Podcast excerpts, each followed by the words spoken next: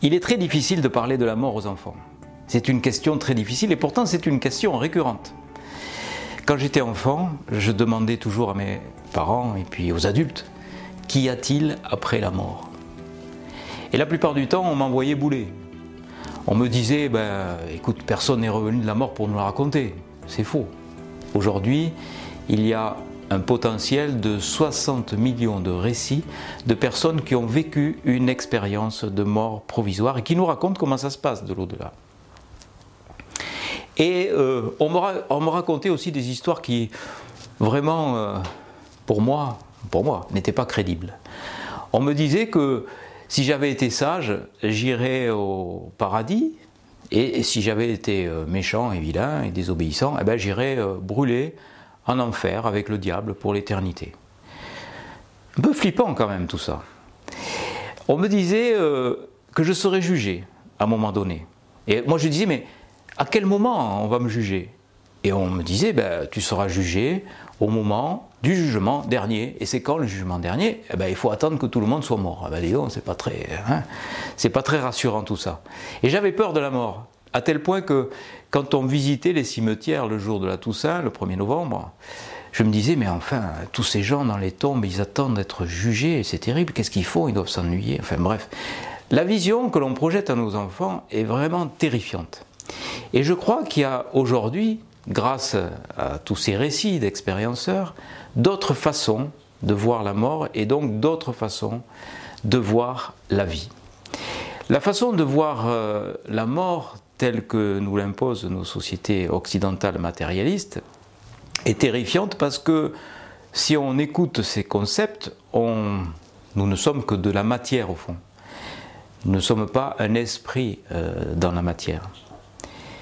Moi, j'ai vécu une expérience personnelle qui me permet de dire que nous sommes un esprit incarné. J'étais à la fin de mes études de docteur en médecine ce que l'on pourrait appeler un abruti intégral puisque j'étais persuadé que euh, nous étions un corps et non pas que nous avions un corps. Et puis j'ai vécu une expérience en SAMU qui m'a complètement changé. Ce jour-là, j'étais euh, confronté à une chose, je l'appelle comme ça. C'est la chose qui m'a fait euh, basculer dans une autre réalité en moins de 5 secondes. Je vous explique. Un accident grave, des blessés à gérer. J'étais le seul médecin à gérer euh, ces blessés. Et euh, deux cadavres allongés le, long de la route, recouverts d'un drap blanc. Et un pompier qui me dit Docteur, venez en dessous, il y a un enfant, enfin un jeune, qui est resté coincé dans un véhicule. Je vais dans ce véhicule, je rentre dans ce qui euh, ne ressemblait à, vrai dire plus à un véhicule, c'était un amas de ferraille.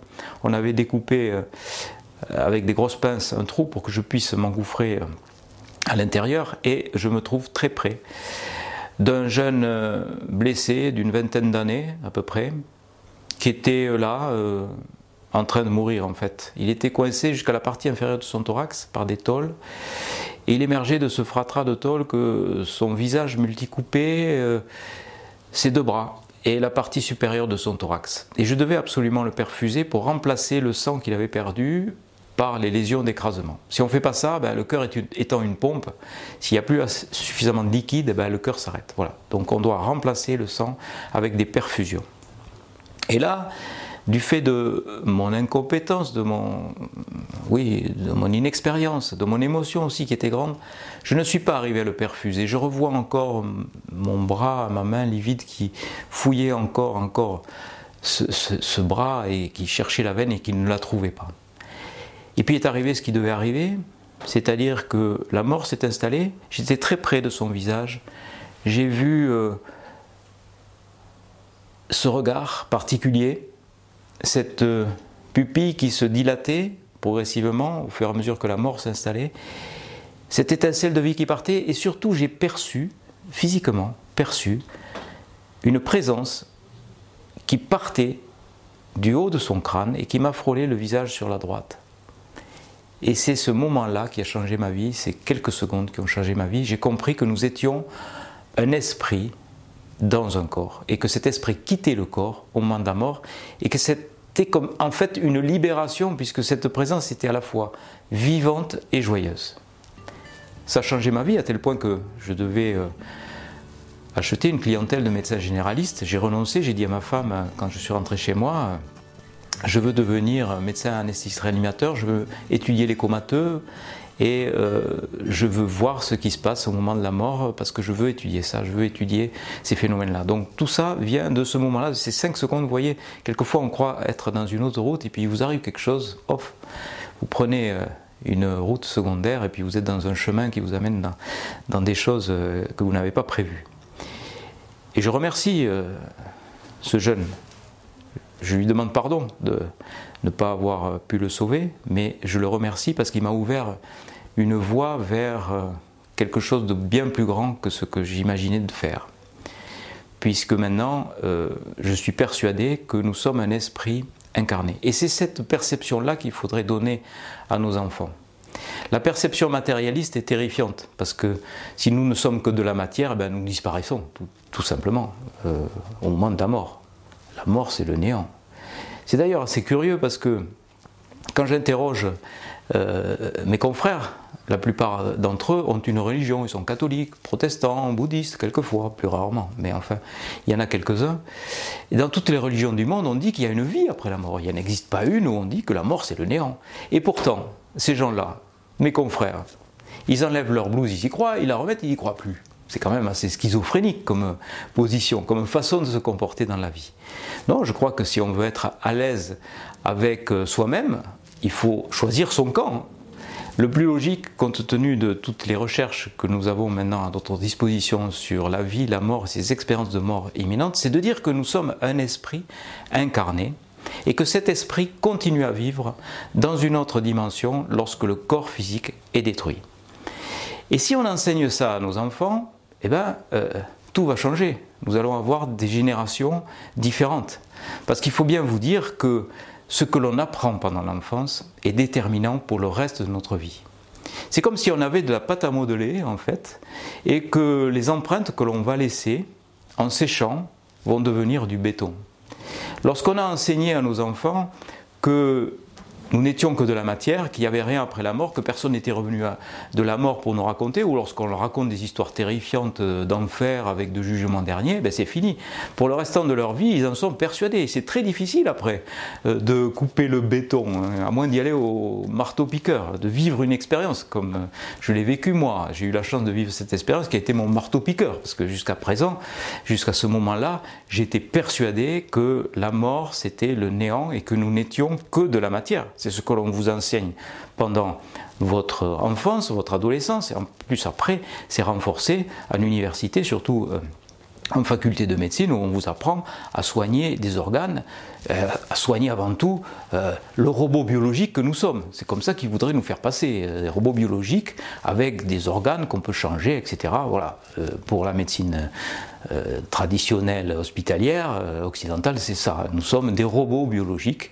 Et puis en fait, euh, on s'occupe pas trop de l'esprit qui habite ce robot.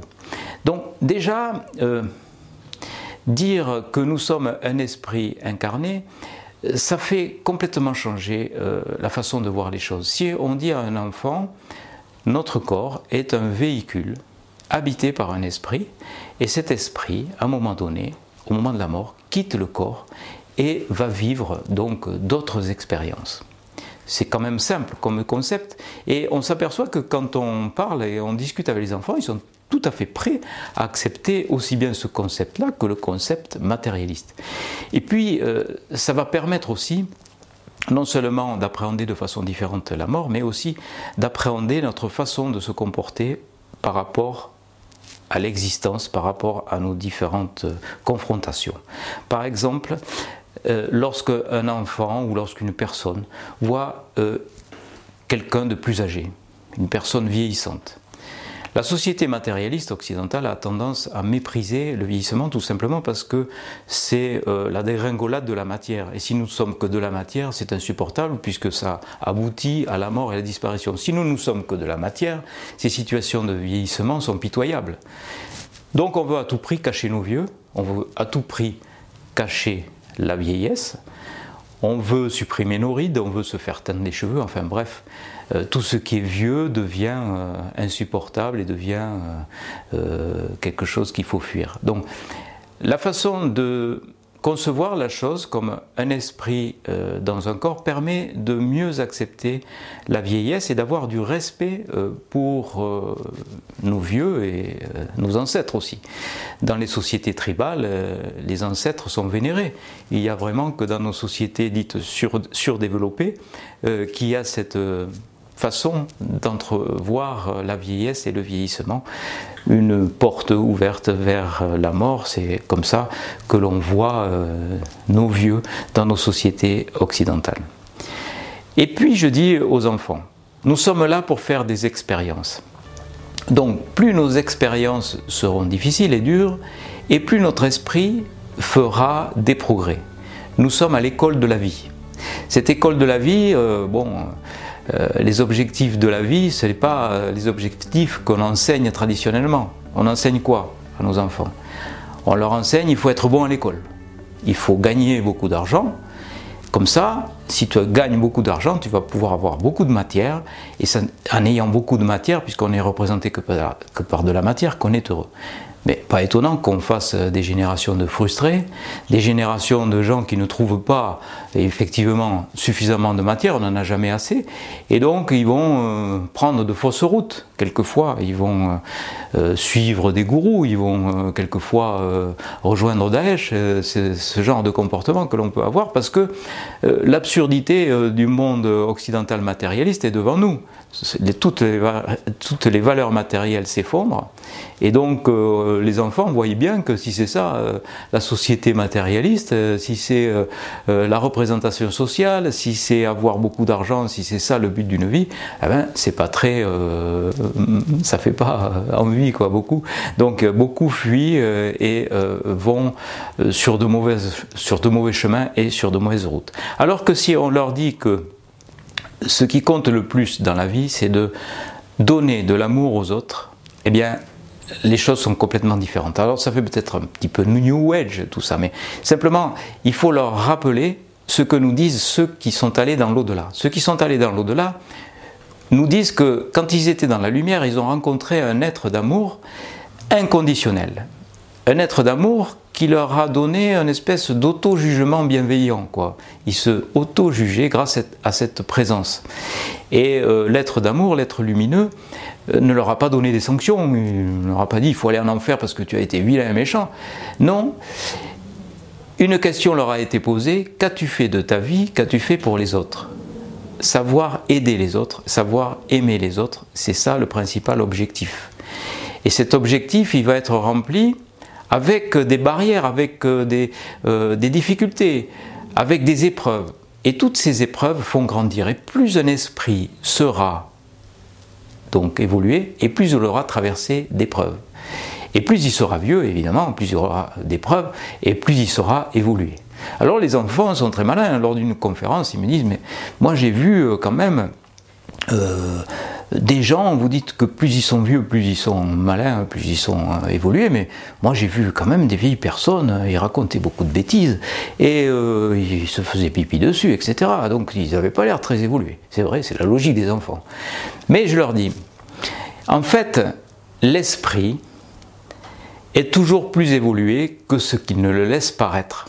Nous sommes dans un véhicule terrestre. Ce véhicule terrestre est animé par un esprit. À la, matière, à la manière d'un poste de télévision qui reçoit des informations, eh bien, ce n'est pas le poste de télévision qui fabrique l'information. Si tu vois un dessin animé, eh ben, le dessin animé, il n'est pas fabriqué par le poste de télévision. Si tu éteins ton poste de télévision, eh ben, euh, le dessin animé, il va continuer sa vie, il va continuer d'exister. Il suffit de rallumer le poste de télévision pour que le dessin animé réapparaisse. Et quelquefois, il y a des télévisions qui sont vieillissantes, il y a des parasites, il y a euh, des émissions qui sont plus ou moins bien reçues. C'est comme ça qu'on doit concevoir euh, la maladie d'Alzheimer. La maladie d'Alzheimer, c'est un cerveau, une conscience analytique cérébrale qui est un petit peu esquinté. Et euh, l'esprit, lui, continue toujours à être évolué et euh, fonctionne à plein, la conscience intuitive extraneuronale.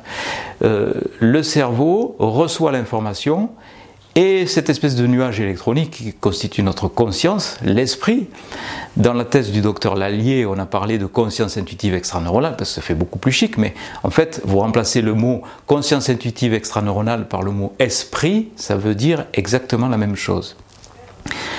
La thèse du docteur Lallier, je le rappelle, a été une thèse que j'ai dirigée et euh, qui a fait état pour la première fois d'une conscience délocalisée par rapport au cerveau une conscience intuitive extracérébrale, pour expliquer les expériences de mort euh, provisoire, puisque sa thèse euh, étudiait en l'occurrence 118 cas d'arrêt cardiaque qu'il a pu interroger.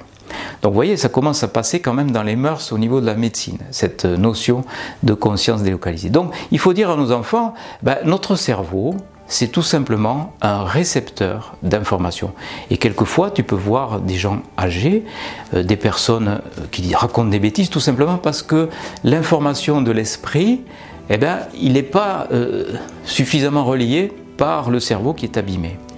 Il en est de même chez les comateux. Chez les comateux, nous avons une personne qui paraît totalement inconsciente alors que son esprit est encore relié. Chez les défunts, Évidemment, les médiums le savent, l'esprit est encore de l'autre côté beaucoup plus évolué que lorsqu'il était filtré par le cerveau. Donc ce concept simple de dire que nous sommes un esprit incarné et que nous avons un cerveau prêt à recueillir des informations permet de voir la vieillesse, le handicap, le comateux, la maladie d'Alzheimer et la mort euh, d'une autre façon.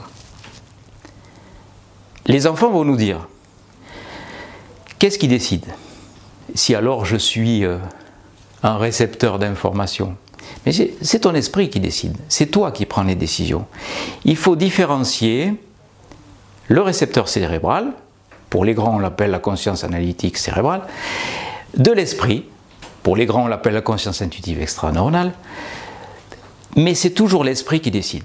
Il faut prendre des exemples pour les enfants.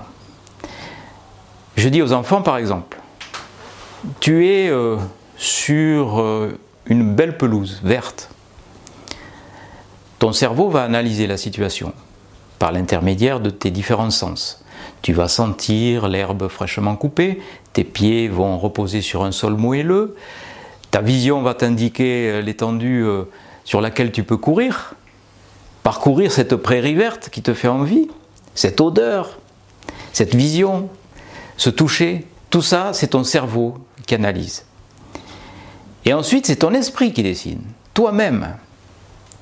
Ce n'est pas ton cerveau qui prend une décision, c'est ton esprit. Ton esprit, la conscience intuitive extraneuronale, va envoyer une information en disant il faut que je cours, ou j'ai plutôt envie de m'allonger sur l'herbe, j'ai plutôt envie de me reposer, de goûter le moelleux. Et ça, c'est ton esprit, c'est toi-même, c'est ton profond moi, c'est toi. L'esprit, c'est toi. C'est quoi l'esprit? C'est toi. L'esprit, c'est toi qui prends les décisions. Tu es le chef de ta vie, tu es le maître de ta vie. Donc ton esprit va envoyer une directive. Il faut courir, par exemple. Aussitôt, des messages vont arriver au niveau de ta conscience analytique, ils vont envoyer euh, des ordres aux différents muscles de tes jambes pour courir. Tu vas respirer plus vite, ton cœur va s'accélérer. Tout ça va se faire de façon automatique, mais par l'intermédiaire du cerveau. Mais ce n'est pas ton esprit. Ton esprit aura pris la décision. Et cette petite décision que tu viendras de prendre pour courir dans l'herbe est valable pour n'importe quelle décision de ta vie, de la plus petite à la plus grande. Tu es toujours le chef de ta vie. Tu as toujours ce que les grands appellent le libre arbitre. L'esprit fait des expériences. Tout le long de sa vie, on est soumis à des expériences. Ces expériences vont venir enrichir le parcours de l'esprit. Nous sommes capables aussi de communiquer entre nous par l'intermédiaire de notre esprit. Plusieurs études ont été faites là-dessus, des études probantes de personnes qui étaient capables de relier des informations par la force de l'esprit, c'est ce qu'on appelle la télépathie. Cette télépathie, euh, elle est surtout euh, présente chez des personnes qui ont la conscience intuitive extraneuronale développée, et en particulier chez les mamans.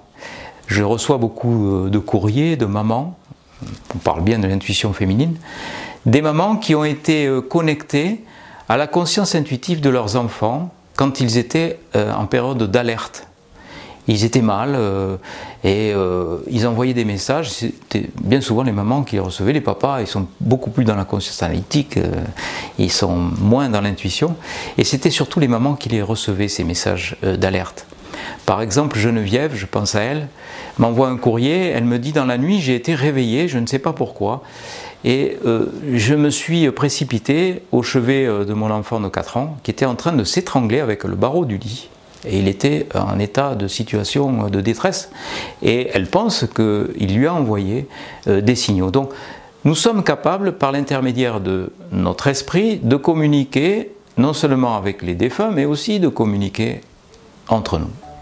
Plus le cerveau aura reçu des informations, plus la conscience analytique cérébrale sera forte et plus il sera difficile d'avoir des informations autres que des informations qui sont triées par la conscience analytique. Je disais euh, au début de cet exposé que euh, la pensée des jeunes était comme de la pâte à modeler. Et euh, on pouvait donc, nous les adultes, laisser nos empreintes en disant ça fonctionne comme ça et comme ça.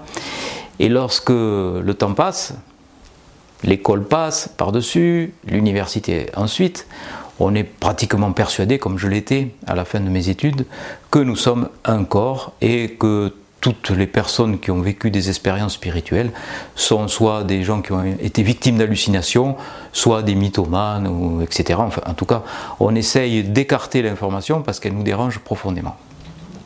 Il y a un, un médecin américain qui était dans ce cas de figure, il s'appelle Eben Alexander. Eben Alexander était comme moi persuadé qu'il n'y avait pas de vie après la mort et que toutes ces expériences vécues par celles et ceux qui avaient vécu une intrusion dans l'au-delà lors d'un arrêt cardiaque étaient soit des imposteurs, soit des affabulateurs, soit des victimes d'hallucinations. Sauf qu'un jour, lui-même vit cette fameuse expérience, curieuse coïncidence, il en est, il est victime d'une méningite une bébête méchante qui s'appelle l'Escherichia coli, qui normalement reste tranquillement dans les intestins, et qui a franchi la barrière hématoméningée, donc c'est la barrière qui sépare le sang du cerveau, et puis se loge dans un, des sillons de son cerveau, prolifère, se multiplie à des millions d'exemplaires et euh, lui provoque une méningoencéphalite qui est mortelle avec une espérance de vie à 2%. Dans cette expérience de coma profond, son cerveau, son activité corticale est réduite à néant. Et pourtant, il vit lui aussi cette fameuse expérience. Il va dans l'au-delà, il fait un voyage, et euh, dans l'au-delà, il rencontre une femme au visage souriant et charmant, dit-il, souriant et charmant, comme le visage qu'il rencontrera plus tard, bien après. C'est là où le bas blesse pour les matérialistes, parce que cette femme qu'il a accompagnée et qu'il ne connaissait pas, du tout au moment de son expérience, au moment donc euh, de cet état euh, de mort clinique, on pourrait dire, pas mort cérébrale mais mort clinique, eh bien, euh, il l'a rencontré après, deux mois après sa convalescence, sur une photo, en retrouvant ses parents biologiques. Il a retrouvé la trace de ses parents biologiques, et sur la photo, il a reconnu cette femme au visage charmant et souriant, qui se trouve être sa sœur biologique décédée au moment de son expérience. Donc son image ne pouvait pas être stockée dans son cerveau, c'est bien la preuve pour lui qu'il existe bien un au-delà et que nos êtres chers, l'esprit des êtres chers, continue à vivre dans l'au-delà. Donc pour lui ça a été le déclic, comme pour moi euh, cette histoire en SAMU, lui a montré que nous étions un esprit incarné le temps d'une vie terrestre et que cet esprit continuait à vivre après la mort. Il y a euh, différentes histoires qui nous permettent de dire qu'il existe une vie après la mort et euh, les défunts peuvent euh, discuter avec nous par l'intermédiaire des médiums. Il peut s'instaurer un dialogue. Les médiums peuvent nous donner des informations. Mais on peut aussi euh, soi-même recevoir des signes. Des signes de l'au-delà qui sont sous forme d'oiseaux, de cœurs, de papillons. Et là, dans l'histoire que je vais raconter aux enfants, c'est l'histoire d'André Jean et son papillon jaune. André Jean est un solide gaillard, euh, euh, près de 2 mètres de haut, près de 100 kilos. Et pourtant, quand il raconte cette histoire, il a les yeux mouillés d'émotion. Sa maman est décédée d'une longue maladie. Et avant son décès, elle lui a fait une promesse. Je viendrai te voir et je serai toujours avec toi. Toujours avec toi dès que tu m'appelleras. Sa maman adorait les papillons et adorait la couleur jaune. Et le jour de son enterrement, il y a eu euh, quelque chose qui s'est passé d'assez spécial et qui l'a bouleversé. C'était comme un papier qui descendait du ciel tout doucement et qui est venu se poser sur sa main. Ce n'était pas un papier, c'était un papillon jaune. Ça lui a serré le cœur sur le moment, il a repensé à ce que sa maman lui avait dit, il a repensé à ses goûts pour les papillons, il a repensé aussi à cette fameuse couleur jaune. Son papa avait trouvé des roses jaunes pour lui mettre sur son cercueil. Et euh, ça l'avait beaucoup ému. Il en avait parlé à son père sur le retour à la maison. Son père aussi avait été troublé par cette histoire, mais le plus troublant, c'est la suite. Le soir, il s'est endormi et il a été réveillé par un frôlement qui est arrivé au niveau de ses cheveux. Il a tout de suite ouvert les yeux et il a vu ce papillon jaune dans l'obscurité comme s'il était fluorescent. Il était posé sur le pied de son lit. Et il a dit C'est toi, maman. Et dès l'instant où il a dit C'est toi, maman, le papillon ne s'est pas envolé. Pouf, il a disparu. Les rationnels euh, trouveront peut-être une explication, mais enfin, elle est difficile à donner. Comment un papillon aurait-il pu euh, s'introduire dans la maison? C'était au premier étage, euh, monter les marches des escaliers, se poser sur le pilier du lit, sur le barreau du lit, au moment où euh, cet enfant s'est éveillé. Pour lui, ça ne fait pas l'ombre d'un doute. Dans son cœur, il sait très bien euh, que c'est sa maman euh, qui est venue lui dire bonjour. Lui dire que oui, la vie continuait après la mort et qu'elle serait toujours près de lui pour l'accompagner aussi dans ses pires épreuves de la vie. J'ai dit qu'on pouvait concevoir le cerveau comme un récepteur d'informations. Alors, il est vrai que on peut recevoir toutes sortes d'informations. On peut recevoir euh, les informations de sa conscience intuitive, sa propre conscience, mais aussi on peut recevoir d'autres informations. C'est pour ça qu'il ne faut pas trop t'en faire si quelquefois tu peux recevoir de fausses informations. Il faut te dire que ces informations ne viennent pas de toi. Tu peux avoir de mauvaises idées dans la vie, avoir envie de tuer quelqu'un, avoir envie de faire euh, quelque chose de très mal. Il faut te dire que ces idées ne viennent pas de toi. Tu peux les évacuer facilement en disant ces idées ne viennent pas de moi et je le sais. C'est un petit peu comme un poste de radio. Un poste de radio, euh, tu le règles sur une radio que tu veux écouter, qui est ta radio. Et quelquefois, si tu t'éloignes des zones de bonne réception, si tu es dans des conditions mauvaises, accompagné avec des personnes qui ne sont pas très fréquentables, comme on dit, eh ben, tu peux recevoir aussi dans ces situations des radios pirates, tout simplement, qui vont te donner des mauvaises idées. Et c'est à toi de discerner ces mauvaises idées et te dire non, c'est pas possible, ces idées ne viennent pas de moi, il faut les écarter. Donc tout ça pour te dire que c'est normal d'avoir des mauvaises idées. Il ne faut pas te culpabiliser d'avoir des mauvaises idées, simplement il te faut savoir qu'elles ne viennent pas de toi. Pour toutes ces raisons, j'ai voulu écrire ce livre et faire ce sujet avec vous, la mort expliquée aux enfants. Je crois que si on veut que nos sociétés changent, il faut que les générations qui arrivent arrivent avec d'autres concepts dès le départ, que leur pâte à modeler soit imprégnée avec d'autres empreintes que celles qu'on leur donne actuellement.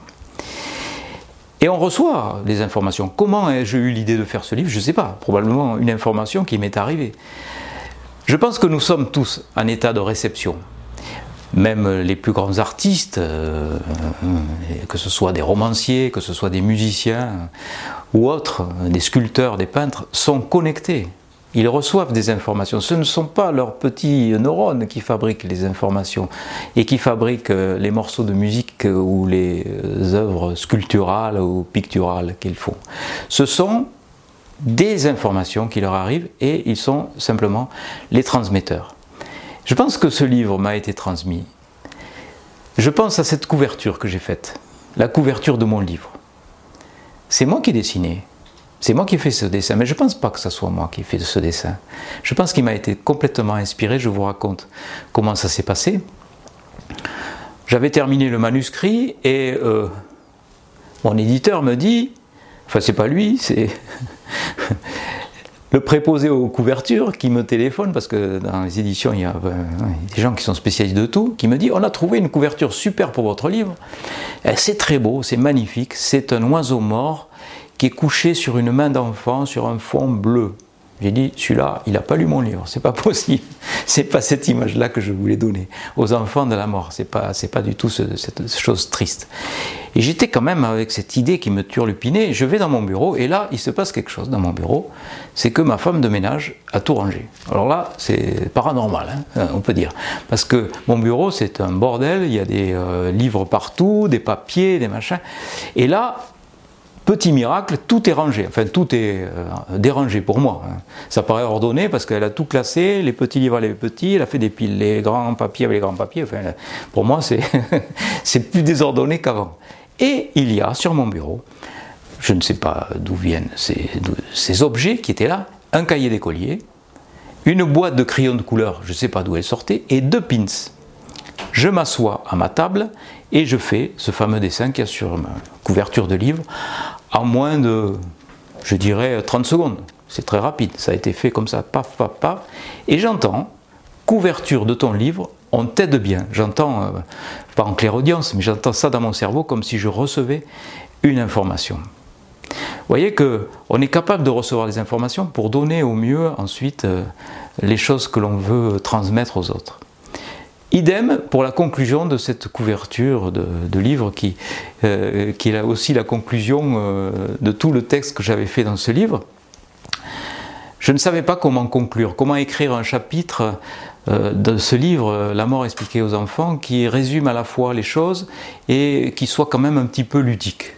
Et puis j'ai eu cette idée, cette idée qui m'est venue très rapidement, je crois que on me l'a donné aussi, j'ai dû recevoir euh, cette idée. J'ai pas la prétention de dire que ce sont mes petits neurones qui, ont inventé cette histoire. L'histoire de deux âmes, deux âmes qui se trouvent confrontées à une expérience euh, de mort euh, prolongée, on va dire. Deux âmes qui se retrouvent dans l'au-delà après avoir vécu un accident ensemble. Un accident de voiture, et ils meurent tous les deux. Et ils se retrouvent dans l'au-delà. La première âme dit à l'autre, tu sais, c'était pas terrible cette vie, hein. on n'a pas trop progressé par rapport à, tous les progrès que notre esprit devait faire. Euh, on a fait les andouilles, on a bu de l'alcool, euh, on n'a pas bien travaillé à l'école, on était méchants, etc. On a joué, on s'est alcoolisé, et puis on a eu cet accident, on roulait trop vite. Et euh, il faut revenir, il faut revenir parce que il faut faire des progrès, il faut que nos esprits euh, puissent progresser. Oui, et puis l'autre lui dit, moi, il y a quelque chose que j'aimerais bien expérimenter dans la prochaine vie, c'est le pardon, parce que dans toutes mes vies, je n'ai jamais su pardonner.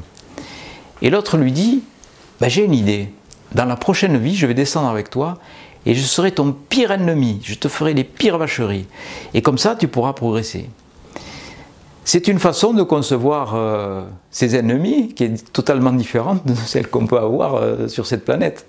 Peut-être finalement que nos meilleurs ennemis sont euh, nos plus grands amis de l'autre côté, dans l'au-delà, du côté où tout est compris, où les gens comprennent tout sur tout. Les expérienceurs nous disent, quand j'étais dans la lumière d'amour, j'ai compris que tout était juste, y compris les pires choses. On peut se poser la question, les enfants aussi nous posent la question. Et Dieu dans tout ça. Quand on voit tous ces massacres, euh, toutes ces abominations, ces meurtres, ces viols, on se dit, mais s'il y avait un Dieu, tout ça ne serait pas permis. C'est terrible à dire peut-être, c'est dur à accepter, mais toutes ces épreuves euh, terribles nous font grandir. Alors, il est très difficile de dire ça à des gens qui viennent de connaître des choses euh, terribles, c'est inaudible. Ce n'est qu'après, avec le recul, que l'on permet d'avoir aux gens cette approche différente des épreuves. Et bien souvent, je suis en conférence, peut-être ça va choquer euh, certains qui écoutent ce film, mais c'est la vérité, donc je dois transmettre ça. J'ai des gens euh, qui viennent me voir et qui me disent, euh, ça fait six ans que j'ai perdu mon enfant, mais cette perte a été une ouverture exceptionnelle pour moi. Ça m'a mis dans un chemin spirituel que je n'aurais jamais connu. Et je pense que c'est mon enfant qui m'a aidé à comprendre qu'il y avait d'autres façons de se comporter euh, dans la vie. Il faut vraiment avoir fait euh, un travail énorme avant d'en arriver à cette conclusion, parce que c'est inaudible, je le dis. Euh, je sais que quand on vient de perdre un enfant ou de vivre une épreuve terrible, on, ne peut pas recevoir ce message-là. Ce n'est qu'après qu'on peut comprendre. Et euh, les expérienceurs nous disent que tout était juste. Tout ce qu'ils ont vécu, même les pires épreuves étaient justes. Ils le savaient. Et après, quand ils reviennent euh, dans ce plan, au niveau de leur conscience analytique, ils disent Je ne comprends pas pourquoi je pense ça, mais euh, quand j'étais de l'autre côté, je savais que tout était juste. Voilà. C'est un message d'espoir. Je crois que ce message d'espoir, il faut le transmettre non seulement aux adultes, mais surtout et avant tout aux enfants. Donc, ça, ce sont les adultes qui vont pouvoir transmettre aux enfants.